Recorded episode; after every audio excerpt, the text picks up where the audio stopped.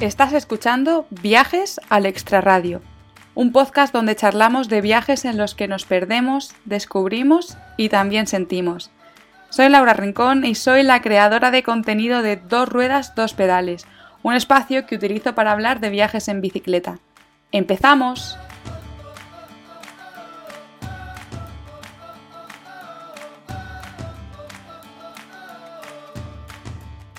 Alessia Ramponi es mi invitada de hoy. Podría decir que acostumbra a visitar países comunes para turistas como podría ser Italia, Tailandia o Grecia, que seguramente los haya visitado porque Alessia ha viajado un montón. Pero ella es más de irse a pasar una temporada a Líbano y estudiar allí un máster sobre migraciones, para estar cerca de donde se cuecen los acontecimientos, o de ir a conocer un país que tan solo está reconocido por cuatro territorios. ¿Y qué les pasa a esos territorios? Que tampoco están reconocidos por ningún país que pertenezca a Naciones Unidas. Ella viaja con el corazón poniendo el foco en todo lo que pasa alrededor y hoy tenemos la suerte de que nos lo cuenta en este podcast. Hola Alessia, bienvenida. Hola Laura. Bueno, antes de nada quiero agradecerte especialmente que estés aquí, porque en marzo o así de este año hicimos la entrevista y cuando fui a subirla me di cuenta que la había perdido. Hice todo lo posible por recuperarla, no fui capaz, así que tengo que reconocer que esta era una entrevista para la primera temporada del podcast, que la perdí y tú has tenido la paciencia de, vamos, porque nos hemos estado escribiendo todo este tiempo intentando cuadrarnos para ver si la podíamos hacer y al final hasta hoy, en octubre, hemos conseguido cuadrarnos, así que te agradezco un montón que estés aquí de nuevo y espero, por favor, por favor, por favor, que esta vez no pase absolutamente nada con la entrevista. Sí, no, no, hombre, encantada de charlar nuevamente contigo. Y no sé si te acuerdas, que, pero la otra vez empecé la entrevista con esta misma pregunta y es, ¿Quién es Alessia Ramponi? A ver, en pocas palabras, Alessia Ramponi es una mujer que le apasiona viajar, conocer culturas nuevas y ver el esplendor de, las civilizaciones a través de sus propios ojos. Genial, muy resumido, muy bien. muy concreto. Sí, sí. Bueno, de manera general también me gusta el, tema de la fotografía y actualmente me dedico a temas de migración. Perfecto. Bueno, yo eh, creo que tu forma de viajar es muy intensa e intensa en el sentido de que te vas fijando en todo, ¿no? Y como que de todo lo que ves quieres sacar conclusiones. Pero imagino que tú al principio, cuando empezaste a viajar, viajarías como, como viaja cualquier turista, ¿no? ¿En qué momento empiezas a usar esta, esta visión tan especial en tus viajes? No, no sé si en un momento es muy específico de la vida, pero a través de estos viajes, claramente cuando viajas tienes una perspectiva totalmente nueva de lo que conoces, ¿no? Y estas nuevas perspectivas me, llevaron a darme cuenta que, la que hay muchas realidades, ¿no? Que mi realidad solamente es una pequeña parte de este mundo y fue a través de estas diferentes realidades donde me empecé a dar cuenta que tenemos problemas de derechos humanos, no solamente de donde vengo, sino que en otras cuestiones y que a través de los viajes puedes hablar de muchas cosas, ¿no? Habrá quien viaja porque le gusta la arquitectura, la gastronomía, eh, los idiomas y cada quien tiene como una motivación personal, ¿no? Y a través de estos viajes fue donde pude concretar, ok, hablemos de algo más, ¿no? En este viaje en concreto, ¿qué está sucediendo y qué podemos hablar y cómo podemos generar cierta conciencia alrededor de lo que sucede, ¿no? ¿Y te sabrías decirme cuándo empezó tu pasión por los viajes? Yo creo que la primera, bueno, mis abuelos son italianos, entonces desde pequeña había podido tener la oportunidad de viajar, aunque sea en el ámbito familiar, pero concretamente creo que el hecho de haber estudiado fuera el inglés, por ejemplo, fue mi primer contacto con gente de, diferentes culturas y a, raíz de, y a raíz de esta interacción mi curiosidad fue creciendo, ¿no? Entonces, una vez que pisas un país extranjero, siento que surge esta necesidad de volverlo a intentar, ¿no? Volverlo a hacer. Y creo que esta adicción, como algunos le llaman, se fue como forjando. Entonces, creo que mi primer contacto a través de los idiomas y a través con gente que representaba una cultura muy diferente a la mía, incrementó esta curiosidad que a lo largo de los años he podido saciar un poco. Bueno, vamos a conocerte un poquito más porque dices que tus abuelos son italianos, que de donde tú eres, pues que hay algún que otro problema. ¿De dónde eres, Alesia? Claro, yo soy mexicana.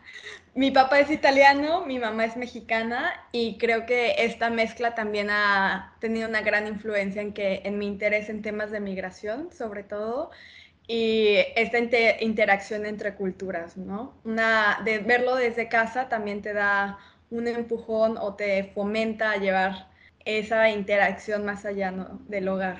Bueno, tú has viajado mucho, muchísimo. De hecho, ahora estaba contando todos los países que has visitado desde marzo aproximadamente que nosotras hablamos y digo, madre mía, eh, me faltan los días eh, para ver dónde has podido meter tanto viaje, ¿no?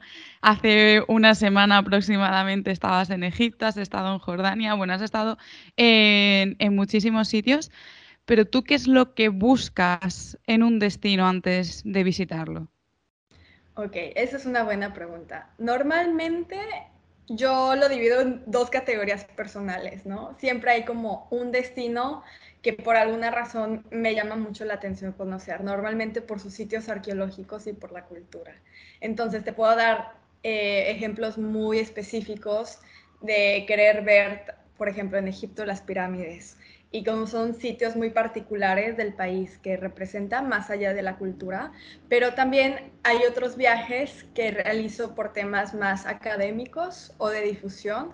Entonces, si hay algún país donde cierto tema es relevante en cuanto a derechos humanos o migración, por ejemplo, en este caso Líbano, la intención de conocer el país y poder vivir un poco dentro de él es para poder eh, absorber y obtener mayor información en cuanto al ámbito migratorio. Entonces, creo que personalmente siempre es o por gusto o por querer llevar lo, académico y lo profesional un, paso más adelante.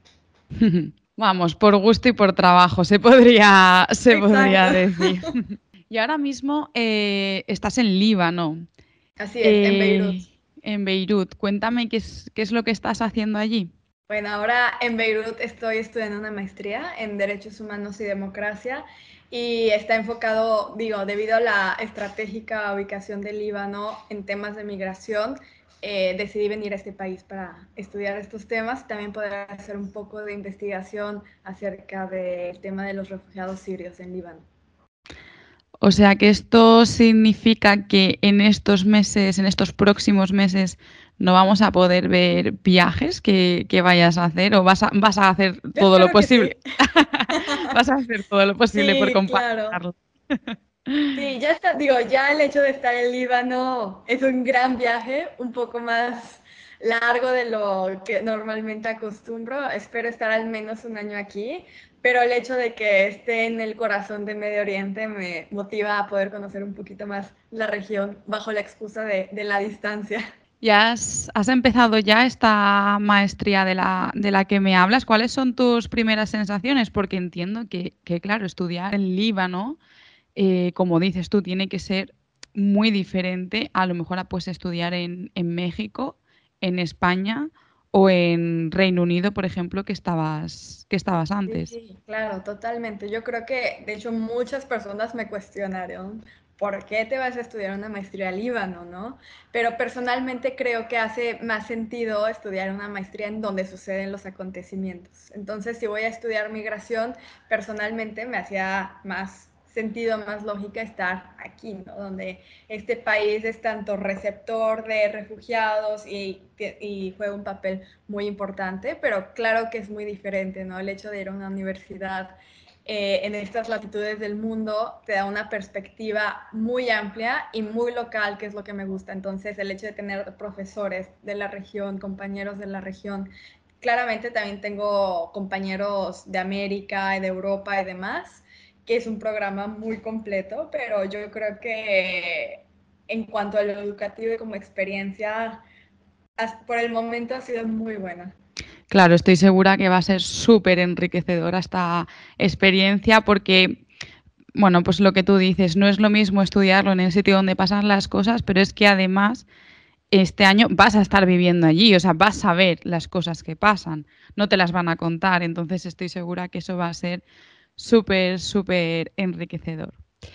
Si nos metemos en tu Instagram o en tu página web, vemos eh, retratos de esos sitios a, a, los que viajas. ¿Es la fotografía también una de tus pasiones durante, durante los viajes? Sí, la verdad es que me encanta.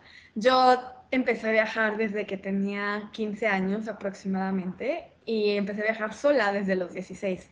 Entonces, en ese entonces no había WhatsApp, no había redes sociales y para mí la fotografía era una manera de mostrar, al menos en casa, a mi familia, a mis amigos, a mi comunidad, lo que veía en estos viajes. Entonces, desde un principio la fotografía para mí fue una manera de poder compartir lo que yo veía y que los demás tal vez no, no habían podido en esa ocasión.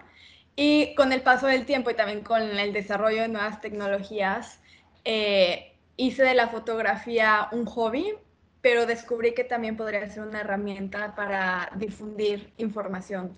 Entonces, en vez de solamente mostrar una, fotografía, me, gustaba contar la historia de la fotografía.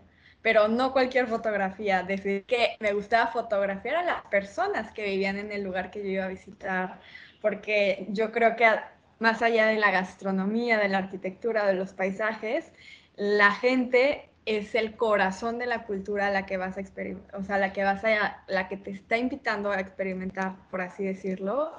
Y así fue como llegué a los retratos de personas, ¿no? Como contar historias de la gente que vive y está inmersa en esta cultura, pero además también poder hablar un poquito más del ámbito y sus circunstancias en el contexto en el que están viviendo ahora. Sí, yo recomiendo totalmente que os paséis por el Instagram de Alesia o, por tu página web, porque en cualquiera de los dos sitios, bueno, encontráis unos retratos preciosos y con unas historias eh, muy bonitas y que te, que te tocan el, el corazoncito. bueno, ahora vamos a darle un giro tremendo a esta entrevista y vamos a hablar de Transnistria. A ver si esta vez soy capaz de pronunciarlo bien, por favor. Es un reto personal ya, ¿eh? eh Transnistria es un viaje que hiciste aproximadamente hace un año, a fecha de hoy, que bueno, que estamos grabando esta entrevista en octubre. Transnistria es. un estado que internacionalmente está considerado como parte de Moldavia, pero que sí que para algunos estados está considerada como una unidad territorial independiente. ¿Sabrías decirme quién acepta la independencia de este territorio situado entre la frontera de Ucrania y Moldavia? Y Moldavia, perdón. Mira, es, es complicado porque Transnistria, como tú lo mencionas, es un territorio no reconocido. Entonces, esto quiere decir que ningún país, al menos que pertenece a Naciones Unidas, lo reconoce como país. Para todos es un está dentro de Moldavia. Pero hay cuatro territorios también no reconocidos que lo reconocen. Entonces, es un poco confuso porque las entidades, los territorios que reconocen a Transnistria no son países. Entonces, por ejemplo, Nagorno-Karabaj, que es otro territorio que pertenece oficialmente a Azerbaiyán, tampoco es un país y no está reconocido, pero este territorio dice que Transnistria sí es un país. Entonces, es cuestión de términos, pero al menos dentro de la comunidad internacional y de este discurso oficial, no se puede considerar un país. Bueno, ahora vamos a ir conociendo un poco más de Transnistria, porque no se puede considerar un, país, pero, pero, viven realmente como, como, un país independiente. Yo no había escuchado nunca de Transnistria hasta que, bueno, me puse a investigar un poco sobre, tu, ah, sobre ti en, tu, en tus redes sociales y en, tu, y en tu blog y dije, wow, vaya destino ha visitado, que lo tenemos aquí súper cerquita y que es, bueno, pues cuanto menos llamativo. A mí me surge una curiosidad y es cómo conociste, eh, iba a decir este país, pero bueno, este territorio y por qué decidiste visitarlo. Eh, bueno, como bien lo mencionas, Eh, yo la primera vez que escuché Transnistria fue a través de un documental hace muchos años y me llamó mucho la atención que, este, que Transnistria era como viajar en el tiempo y describían en este documental a Transnistria como un museo abierto. ¿Por qué? Porque al, a pesar de que después de la desintegración de la Unión Soviética, Transnistria forma parte oficialmente de Moldavia, este territorio decide seguir con la cultura y los emblemas comunistas. Es el último territorio europeo que sostiene estos emblemas comunistas y puedes ver estatuas de Lenin por, toda la, por todo el territorio, ¿no? Entonces, para mí eso me llamó mucho la atención porque hoy en día poder decir que viajas en el tiempo para poder ver un poco de lo que, cómo era la Unión Soviética, me llamaba muchísimo la atención. Entonces, desde que vi este documental, yo dije, a ver, es que yo lo tengo que ver con mis propios ojos y tengo que experimentarlo. Y fue así como llegué a Transnistria. Y además, como tú dices, es que no es un país, porque no está reconocido, pero tiene sus propias fronteras, tiene su propia moneda, tiene su ejército, tiene su bandera, tiene su propia moneda, tiene todos estos factores que en realidad podrían, o sea, sirven como base para poder en un futuro considerarlo un, país. Vale, para que todo el mundo que nos esté escuchando entienda un poco cómo es Transnistria, vamos a hacer un ejercicio, vamos a intentar como cerrar los ojos e imaginarnos que estamos allí, ¿no? Cuéntanos qué es, qué es lo que estaríamos viendo. Primero cruzas la frontera porque existe una frontera para poder entrar en ese territorio y necesitas un pasaporte vigente. Entonces, eso ya te hace sentir que estás cruzando hacia un país diferente. Luego, cuando entras, empiezan a hablar en ruso y ya no en rumano, moldavo, que hablan en Moldavia. Y tienes que cambiar dinero porque también usan una moneda diferente. Entonces, todos estos factores en tu, en tu mente te hacen creer que estás en un país totalmente diferente. Llegas, ves estatuas de Lenin, ves todos los anuncios en ruso y la misma arquitectura de, de la época soviética realmente sí es como viajar en el tiempo, ¿no? Es como, sí, claramente como ver cómo solía ser la época durante la Unión Soviética, durante la época de la Unión Soviética. Pero ¿y qué, qué hay ahí, no? ¿Qué, ¿Qué, tipo de edificios? Pues, no sé, yo en mi cabeza me estoy imaginando, supongo que habrá una plaza principal, ¿no?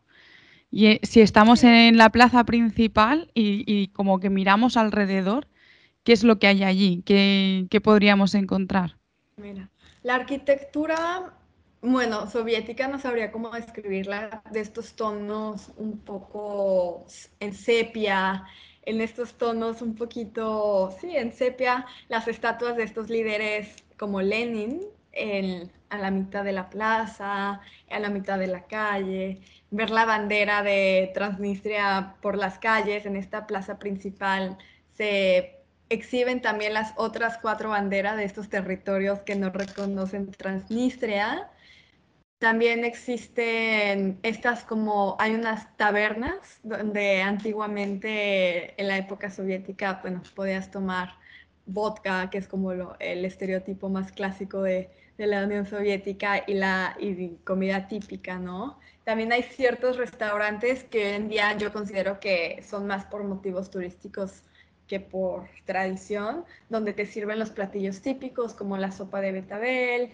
eh, como había mencionado, ¿no? tus bebidas como el vodka, y tienen todos estos emblemas comunistas y pancartas de propaganda que te hacen sentir un poco, pues, imaginar más que nada cómo, cómo solía ser antes, ¿no? Cuando la gente visitaba este tipo de, de tabernas o restaurantes.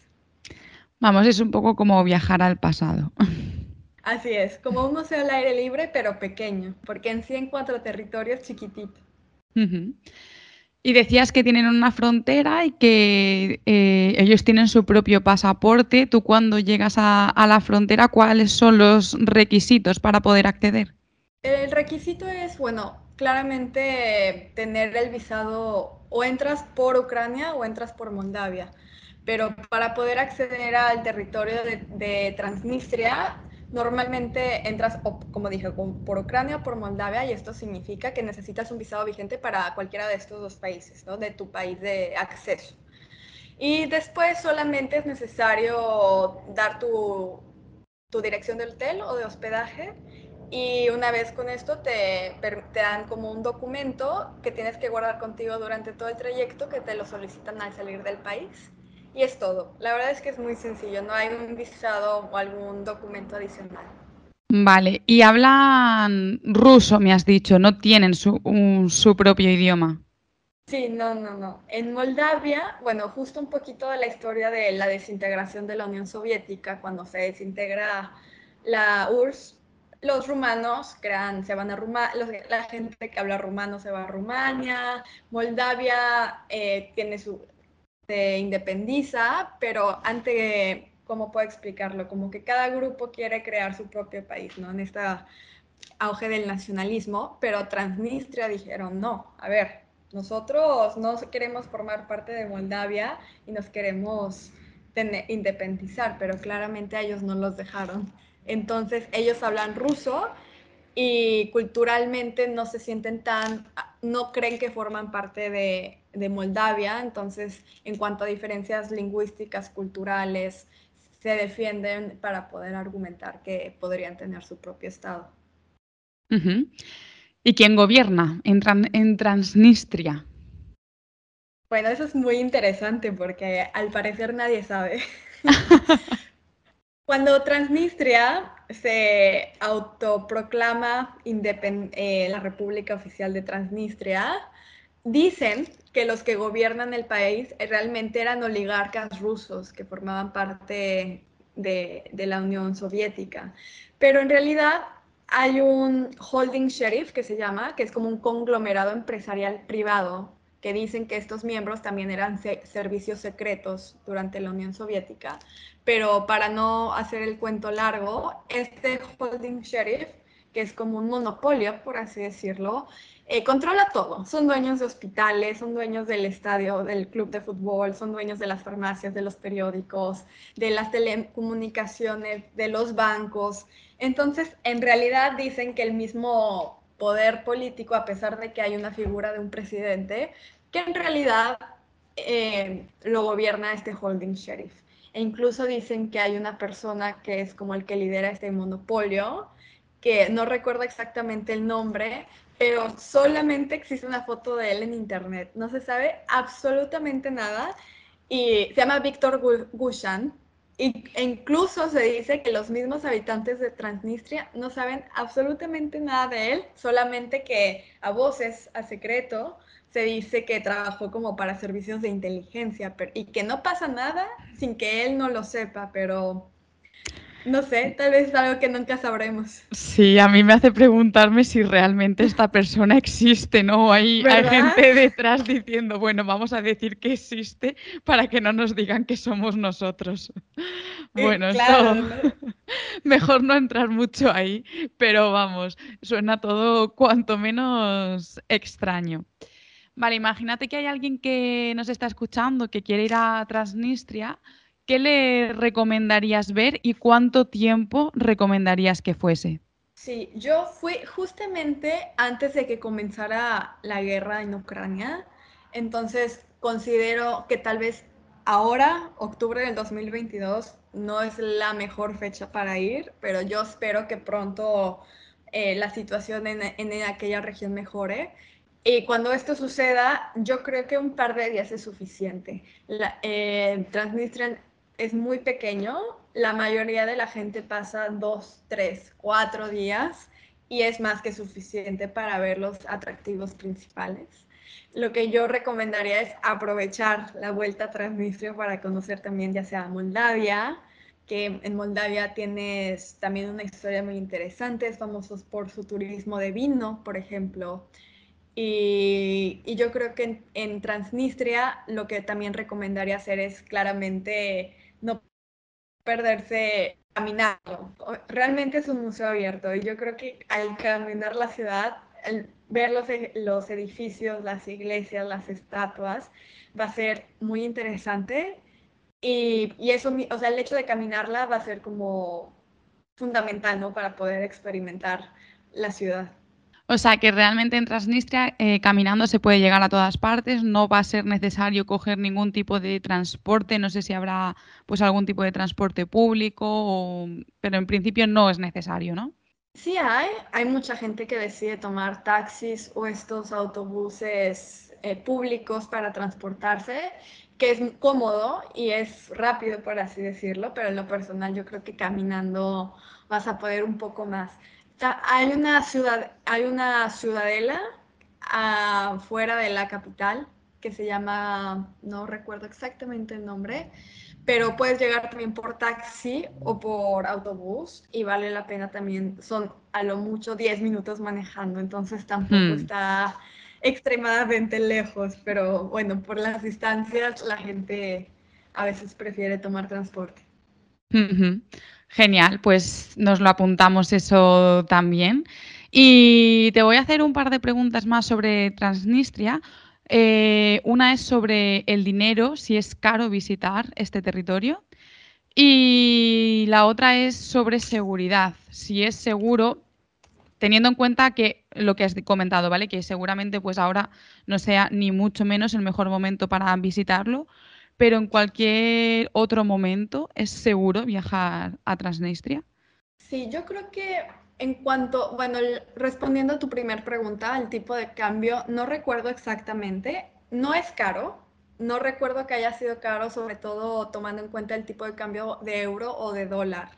Eh, lo único que hay que tener cuidado es cambiar el dinero suficiente para esos días porque el rublo transnistrio, que es la moneda que se usa ahí, solamente te la aceptan en Transnistria. Entonces, si llegas a cambiar más y te sobra, no, eh, nadie te la va a aceptar. Entonces, claro. Sí, sí, sí. Entonces, en ese sentido, es importante organizarse o cambiar poco a poco para administrarse.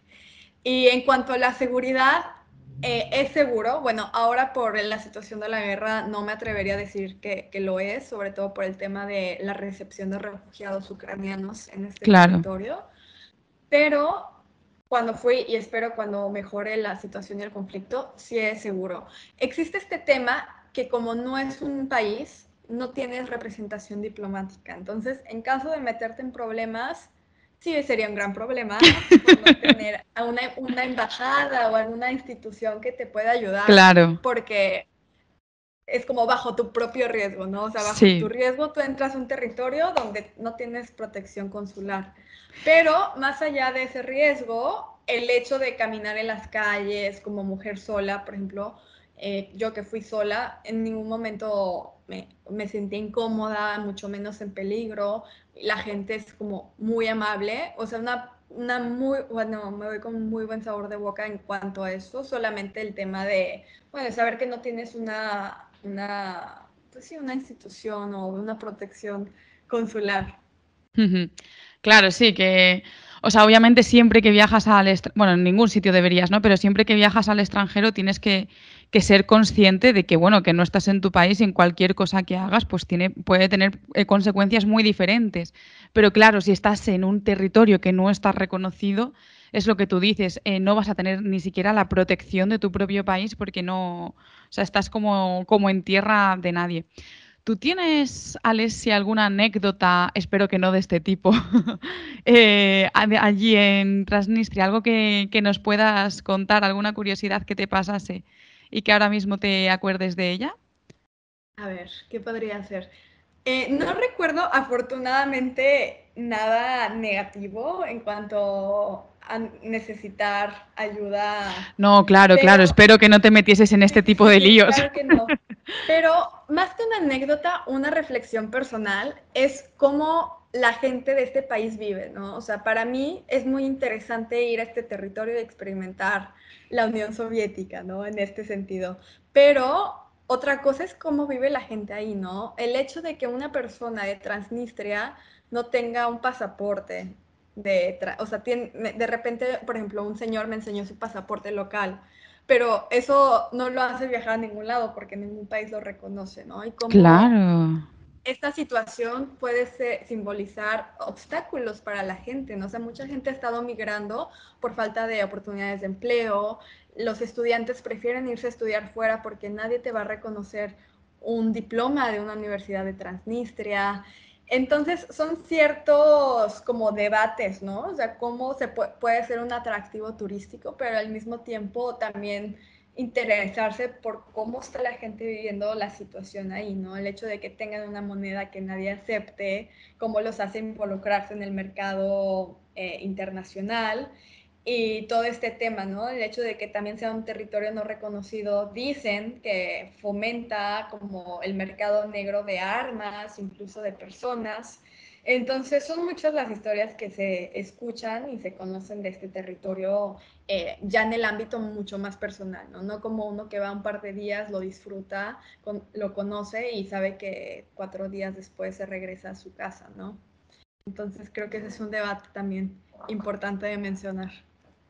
Claro, sin duda, sí, sí, es un tema eh, como mínimo para reflexionar, porque claro, tú naces allí, ¿no? Eres transnistrio, supongo que, se dirá, y, tú, tú, creas allí tus propios vínculos y a lo mejor pues te gusta, ¿no? Porque, bueno, es lo que has conocido, te gusta, quieres estudiar allí, pero llega un momento que en tu cabeza dices, quiero conocer otros sitios. Y claro, no puedes, pero no puedes ni conocer otros sitios, ni, por ejemplo, si has estudiado el colegio, imagino que no podrás estudiar la universidad, por ejemplo, en Moldavia, que estás eh, de la frontera, o sea, en la frontera, ¿no? Que estás a muy poquitos kilómetros. Entonces, claro, tienes una cuenta con unas limitaciones que tristemente les va a limitar el resto de su vida. El hecho de haber nacido allí. Sí, o el hecho, como mencionabas, de Moldavia. Bueno, podrían sacar el pasaporte de Moldavia porque oficialmente están ahí, pero en cuanto a su identidad, sería negarla, como, bueno, entonces significa que soy moldavo, ¿no? Porque en realidad necesito un pasaporte. Mm. No, más allá de sentirme yo transnistro y tener mi bandera y, y demás. Pero bueno, esta región del mundo, como muchas otras, es parte de, muchos conflictos, ¿no? Tanto étnicos, raciales. Ahora lo vemos con Ucrania, donde Rusia también tiene gran influencia en Transnistria, porque muchos me preguntan, bueno, en Transnistria entonces, ¿cómo sobrevive, no? Pero claramente recibe mucho apoyo de Rusia, ¿no? Me parece que Transnistria le da a Rusia gas gratis a cambio de, de otros intereses de protección y demás. Entonces, es un cuento de no acabar.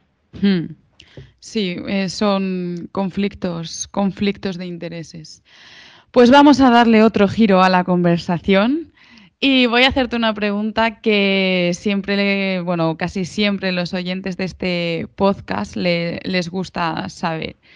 Y es que cuando hablamos de viajeros, mucha gente dice, pero esta gente es, rica o, o, cómo hace, ¿no? ¿De dónde sale el dinero para hacer tantos viajes? La mayoría de los viajeros no son ricos, sino que han creado una forma de, pues, de generar ingresos o han ahorrado, cada uno tiene su método, ¿no? En tu caso, Alesia, ¿cómo lo haces? Yo creo que en mi caso, siempre, sobre todo cuando me preguntan, creo que es una lista de prioridades, ¿no? ¿Qué priorizas en tu vida? Entonces, en mi experiencia personal, yo he priorizado tener viajes, tener experiencias académicas, profesionales, a costa de otras cosas materiales tal vez que mucha gente prefiere.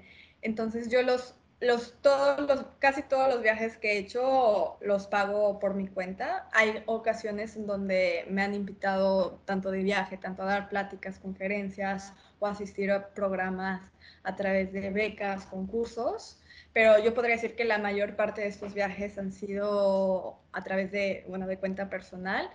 Y yo lo que le decía a la gente es que a veces hay una idea limitada que para viajar y para tener experiencias hay que tener mucho dinero, cuando claramente el dinero es ayuda, pero no, no, no tiene que ser un, una condición eh, esencial ¿no? o mínima para poder cumplir este sueño de ver y viajar a otros países. Yo creo que hoy en día con las telecomunicaciones y el acceso a Internet nos facilita muchísimo poder viajar y encontrar opciones muy económicas. O sea, desde lo más económico hasta un nivel medio, hasta opciones extremadamente lujosas. Comparto contigo totalmente lo que acabas de decir. A mí también muchas veces me dicen, pero ¿cómo es posible que viajes tanto? Bueno, viajo porque a lo mejor en mi día a día prefiero no estar todas las semanas comprándome ropa, ni mucho menos. O prefiero no salir eh, a restaurantes todas las semanas, pues prefiero guardar ese dinero para luego emplearlo mm, en viajes. No se trata de ser ricos, ni mucho menos, se trata de saber en qué quieres gastarte ese, ese dinero. Vamos a ir ahora, Alesia, a la sección del podcast a la que llamo minuto y medio, porque vamos a tener un minuto y medio para hacerte preguntas con respuestas muy cortitas. ¿Qué libro recomiendas para leer mientras viajas? El encuentro con el otro, de Kapuscinski. Destino favorito para viajar acompañada. Italia. Destino favorito para viajar sola. Mm, Irán. ¿Qué es lo que menos te gusta de viajar? No dormir. ¿Cuál es tu comida favorita mientras viajas? Pizza. ¿Qué es eso que no te has atrevido a probar? Insectos, como cucarachas. No. ¿Dónde... ya, normal. ¿Dónde viajarías de nuevo sin dudarlo? Em, Turquía. ¿Qué destino no visitarías de nuevo? No, ninguno. Yo creo que todos volverían. ¿Eres de improvisar o de planificarlo todo a pies juntillas? Planificarlo todo pero afortunadamente los destinos nunca me dejan llevar mis planes como los, los controlo, entonces improvisar también. un, un mix, ¿no? Bueno, pues ya hemos acabado este minuto y medio, estamos llegando al final de la entrevista. Eh, vamos, yo la estoy disfrutando un montón, así que antes de despedirnos, sí que me gustaría que nos contases, aunque ya hemos hablado un poco de esto al principio, qué planes tienes y cuál va a ser tu próximo destino. A ver, eh, mis planes a corto plazo es ahorita hacer una investigación sobre el tema de los refugiados sirios en Líbano. Todavía tengo varias opciones que todavía no delimito mi, investigación, pero quisiera enfocar a temas de derechos humanos de refugiados, al menos, y trabajar en campo al menos el próximo año que se viene. Y con ello me gustaría aprovechar que estoy en Líbano para poder conocer un poco más la región. Entonces está en mi lista regresar a Siria y por lo mismo, por el tema de la investigación. Y si pudiera escoger un país próximo, me encantaría ir a Irak. Pues vamos a estar entonces muy pendientes de tus redes sociales para no perdernos nada de Líbano y de lo que pueda venir, ya sea Irak, Siria o cualquier otro destino que estoy segura que en algún momento se te cruzará por la mente y dirás, pues allá vamos. Así que, Hemos hablado de tus redes sociales, hemos hablado de tu página web, pero ¿dónde podemos encontrarte? ¿Cómo, cómo, son esas redes sociales y esa página web? En Instagram estoy como alesia.ramponi, alesia con doble S, y en la página web es lo mismo, alesiaramponi.com. Entonces, normalmente ambas páginas tienen el botón de contacto donde trato de contestar lo más rápido posible a cualquier duda, comentario. Entonces, siempre estoy pendiente de eso. Pues Alesia, muchísimas gracias. Ha sido súper interesante compartir este rato contigo. Espero que la gente que nos esté escuchando haya aprendido tanto como lo he hecho yo sobre Transnistria y ha sido de verdad un auténtico placer escucharte de nuevo. Muchísimas gracias, Laura. El placer ha sido mío. Como siempre, a los demás me podéis encontrar en redes como Dos Ruedas Dos Pedales y en mi web dosruedasdospedales.com. Y recuerda que este podcast lo puedes escuchar en todas las plataformas, en iBox, Spotify, Apple Podcasts, Google Podcasts. Si te ha gustado, por favor, no olvides dejar un comentario o suscribirte para ayudarme a llegar a más gente. Nos vemos en el próximo episodio.